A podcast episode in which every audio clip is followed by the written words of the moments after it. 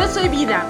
Árbol Vite es un espacio donde el arte, la naturaleza y la ciencia se unen para dar inicio a la conciencia emocional plena de cada uno de nosotros. Y aquel que quiera aprender de sí mismo generará un crecimiento integral a través del autoconocimiento. Gente linda de Árbol Vite. ¿Cómo está gente linda de Árbol Vite? Yo asustando Yo estoy asustada. Yo no sé cómo estén, yo me asusté. Ay, Dios. Oigan, es que estamos aquí disfrutando de unas. mm, hasta tengo agua en la boca. Mm. Deliciosas.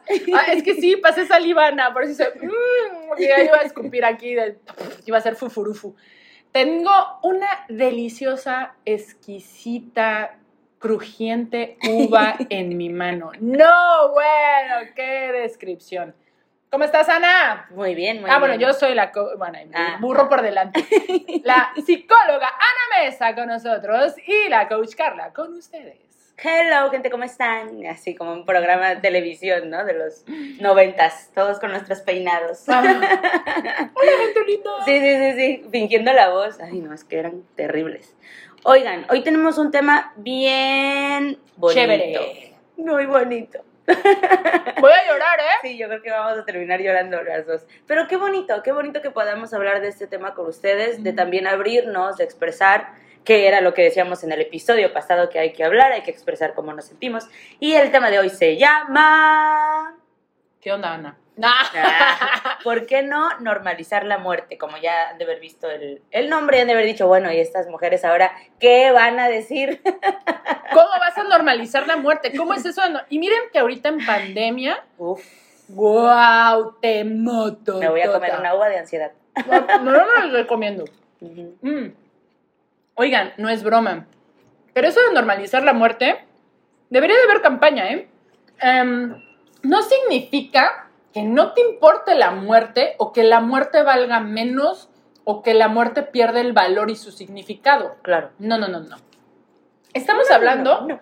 No, no, no, no, no. Hemos de hablar desde la perspectiva de un crecimiento emocional, espiritual, como le quieras llamar, porque cuando normalizas la muerte, aprendes a honrarla y a dejar de verla como algo impuesto, que no quieres vivir, que quisieras que eso no, no pasara, y empiezas a remilgar contra las situaciones así de fuertes, ¿no?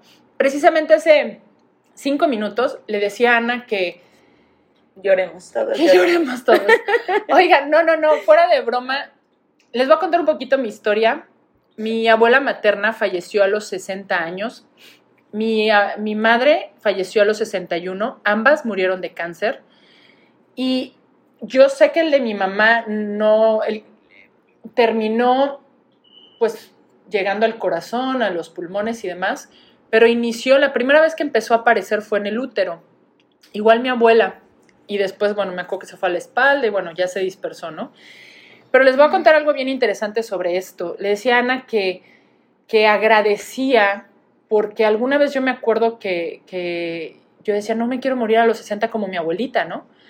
Y cuando mi mamá murió a los 61, digo, antes de que muriera, tres años antes, yo empecé un camino de autoconocimiento, de introspección, porque también yo tengo claro desde todo lo que he estudiado que podemos estar marcados genéticamente, y más las mujeres, de, si ya van dos muertes de, de línea directa de cáncer de útero, que sí, a mamá no le mató la de cáncer de útero porque ahí inician, recuerdo que empezó con esto y después lo logró superar el de útero, pero después se fue a colon e hígado y ahí ya, pues de ahí se fue para otros lados. Entonces, sí, fue una muerte muy dolorosa, eso sí es, es, es terrible, pero sí les puedo contar que, que estoy feliz porque en algún momento yo dije que yo no quería morir de 60, pero cuando mi mamá empieza con el tema del cáncer, fue más fuerte para mí ese, ese, ajá, sí, no te quieres morir, pues ve lo que no tienes que hacer, ¿no? O sea, qué fuerte es lo que te estoy diciendo. Y, Sí. y me percaté que a pesar de que mi abuela y mi mamá amaban a su pareja, pues habían cosas que no les estaban haciendo felices y que yo estoy clara, digo, quizás de mi abuelita no tanto, pero de mi mamá sí escuchaba esas conversaciones que ella quería hacer, quería viajar, quería hacer muchas cosas que no estaba pudiendo hacerlas o, de, o con pareja o sin pareja o lo que sea. Y, y ella lo quería hacer, ¿sabes? Quería disfrutar la vida. Y no lo hizo, porque aparte mi mamá era mucho de, esta, de este perfil de, de mujer de todo para mis hijas, todo para mi familia, ¿no? Es, es la mujer que se sacrifica por la familia. Claro. Y algo bien interesante, Ana, que cuando decidió sacrificar, eh, dejar de sacrificarse, le da el cáncer, querida. La le llegó el cáncer. Cuando dijo, ya no, y sácatelas, ¿no? Entonces, no, qué impacto. Sí. Y, y Qué entonces, importante movimiento, ¿no? mm, muy fuerte. Entonces, para mí fue, no esperes a que te digan tienes cáncer para empezar a vivir, ¿eh? Claro. Y yo creo que aquí es donde yo les puedo decir por qué Carla invita a normalizar la muerte, porque más, yo creo que si yo estuviera llorando todos los días por la muerte de mi madre, de mi abuela, de mi padre, no podría ver el regalo que me dan a través de su trascender. Exactamente. Porque cuando una persona trasciende, deja un mensaje muy profundo. Y yo lo escuché. Y yo por eso el otro día volví a subir en el Facebook, en mi Facebook personal, que no le deseaba a nadie que se le muriera alguien cercano. Sin embargo, creía que era importante que se nos muriera alguien cercano a veces para entender el sentido real de la vida. Sí. Y el sentido es que algún día te vas a morir, vive, vive, disfruta, ¿no? ¿Qué pasaría si supieras la fecha de tu muerte?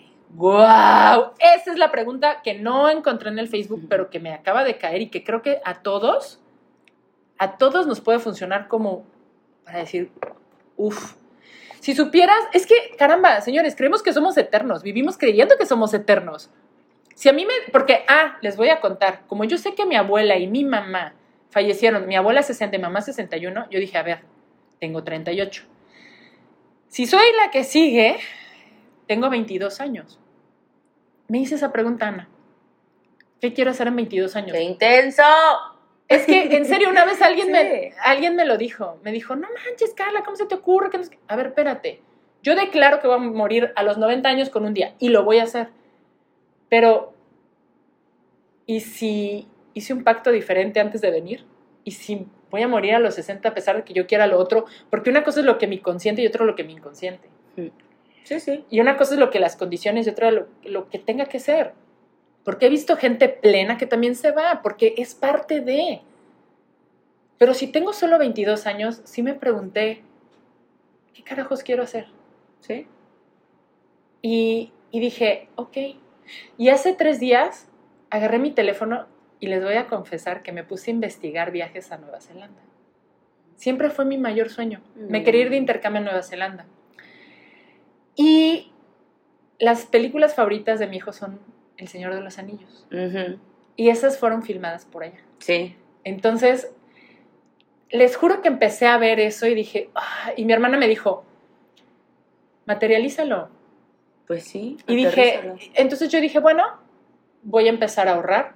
Tengo cuatro años que termine mi nano la high school y va a ser mis gastos mucho menores, pero no voy a esperar a cuatro años empezar a ahorrar. Voy a empezar a ahorrar exacto. ya, Sí, exacto. porque quiero en cuatro años irme. Entonces, eh, y es más, el otro día hablaba con una de mis mejores amigas, le decía, ay, sí, que no sé qué, le digo, a ver si me acompañas. Ay, no sé, pero no sé qué. Le dije, ay, pues no me importa. Entonces, ¿con quién te vas? Le digo, pues sola. Sí. Oye, tú no sabes lo que muero por viajar sola y no me importa. Ay, seguro sí. Tú sí lo has vivido, ¿no, Ana? Sí.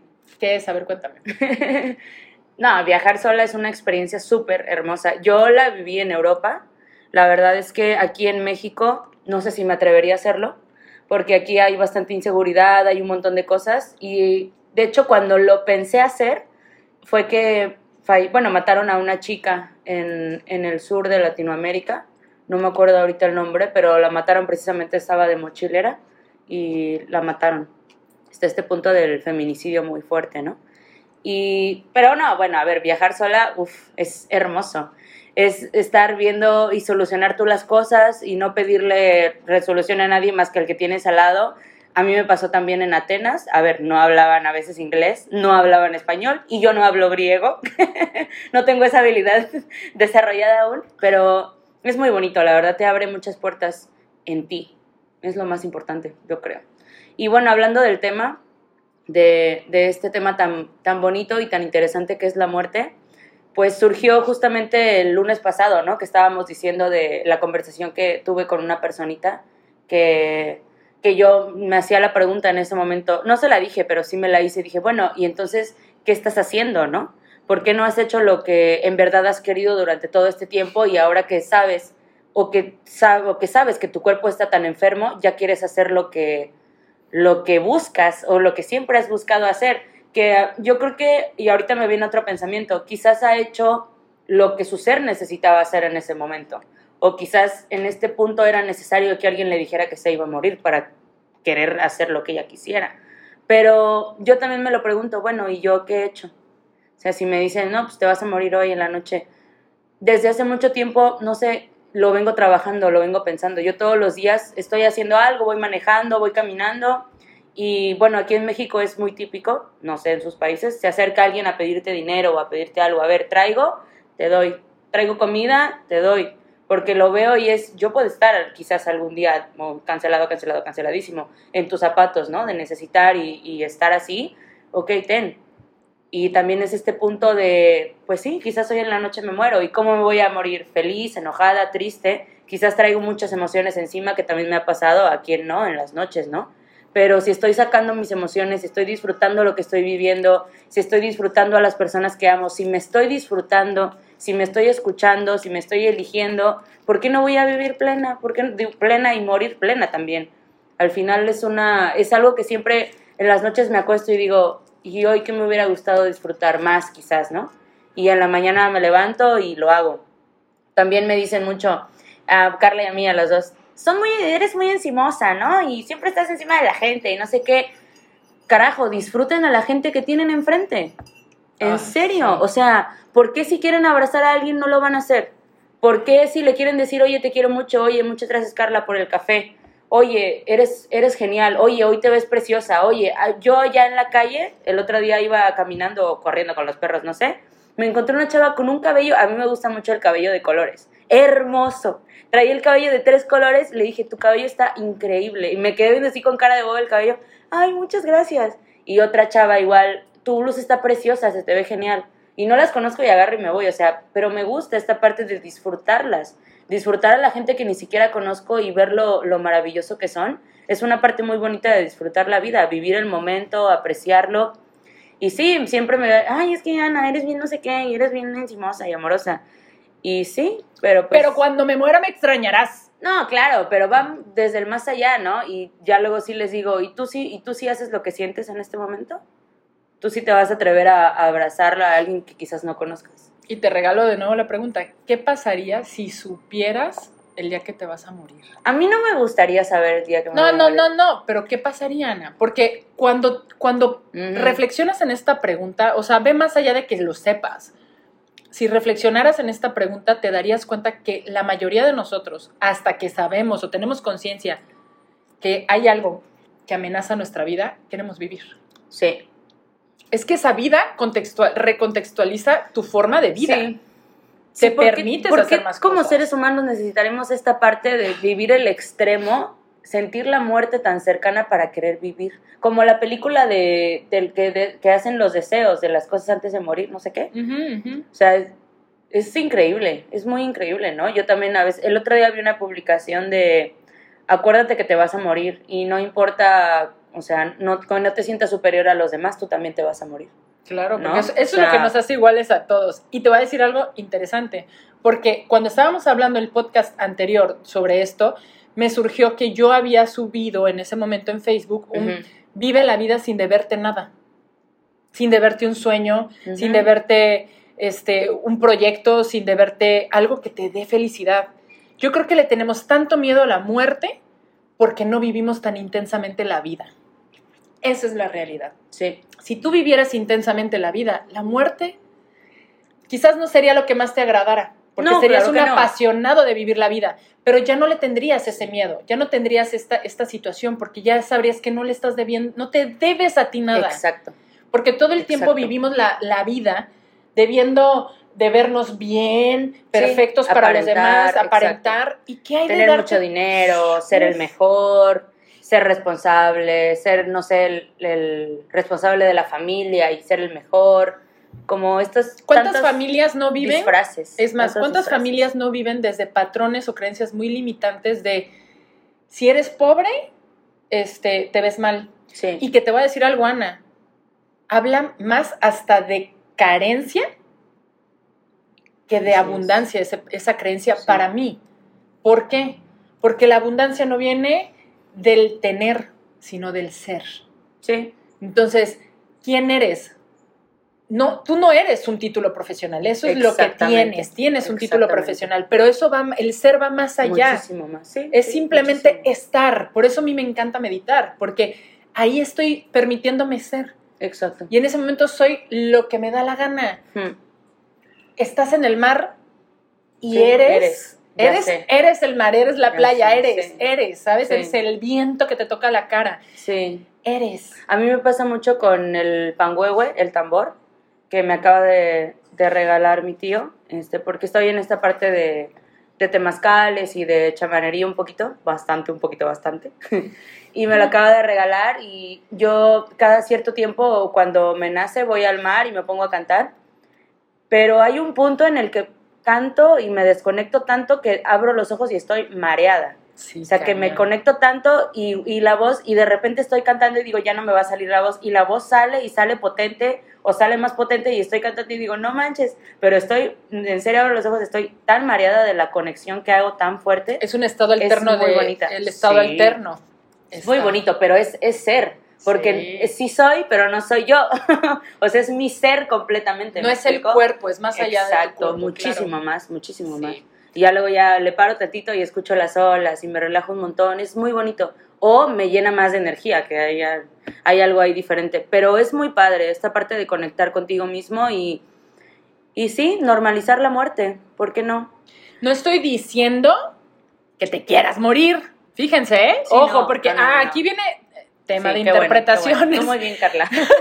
Tú muy Sí, bien, no, porque. sí, no. No, porque al rato van a decir, es que de estas locas están diciendo que deberíamos de morirnos todas. Mm. ¿No? No, no, señores. A ver, bájenle tres rayas a su intensidad de interpretaciones Eso dramáticas. a todos nos vamos a morir. Ajá, ah, Ah, ah. todos nos vamos a morir, ah, todos ya muéranse, ¿no? Y suicídense. No, no, no, no, No, no, no, ver, no. no. Al contrario, te estoy diciendo, deja de tenerle miedo a la muerte para que puedas disfrutar más la vida. Hmm. Pero normalízalo, o sea, es un... Vive intensamente, vive intensamente. Yo, por ejemplo, te, te lo digo y te lo regalo, no pienso morirme a los 60 ni a los 61 Así ya es. pero estoy en, hay una posibilidad, me toca la puerta a los 60, tengo 22 años para hacer cosas que quiero, ¿qué quiero hacer? Es más, entre ellas he pensado, pero eso quizá, no sé, voy a ver cómo lo hago, pero quiero hacer un libro para Emiliano, Mm. Porque ahorita, ay, ya voy a llorar, bueno. Ahorita, ah, ahorita que no está mi mamá y a veces me hace falta, Ay, no. A veces quisiera tener un libro donde las preguntas quisiera solo leer lo que me diría, ¿sabes? Entonces, a veces un día le, le, contesté a un amigo que es coreano y que escribe libros, me dijo, hazlo, hazlo, me dijo, porque qué bonito sería que el día que tú faltaras, tu hijo tuviera un libro con preguntas y respuestas posibles que mamá, o que más bien que tú le dirías, ¿no? O sea, si, como mamá, este, ¿no? Decirle, Emiliano, si algún día tienes novia y te cortan, te diría lo siguiente. Emiliano, si algún día me extrañas, y le daría un ejercicio, cierra tus ojos, ponme frente a ti y escucha estas palabras, ¿no? O sea, creo que, yo creo que estas son las cosas que valen la pena y que son proyectos bonitos porque pues yo solo tengo un hijo, ¿no? Entonces siempre me pregunto que para mí, por ejemplo, yo tengo una hermana. Entonces para mí, pues cuando me faltaron mis papás, mi hermana ha sido alguien muy importante. Por Claro. eso yo espero durarle tantos años a mi hijo hasta que él pueda sostenerse y sobrellevar bien mi Ya falta, entendí, ¿no? Entonces, y si eso no pasa, que sepa que toda mi vida pensé en lo importante que sería para mí también estar presente en él a pesar de la muerte. Entonces, esto para mí es honrar la muerte, Ana, ¿sabes? O sea, Sí, ah, yo ayer compartí en la noche justo, ay, estaba yo llorando porque compartí un- una imagen de una, una, un dibujo que está acostado en la cama y que, ay, aunque no estés, yo hablo contigo, no sé qué.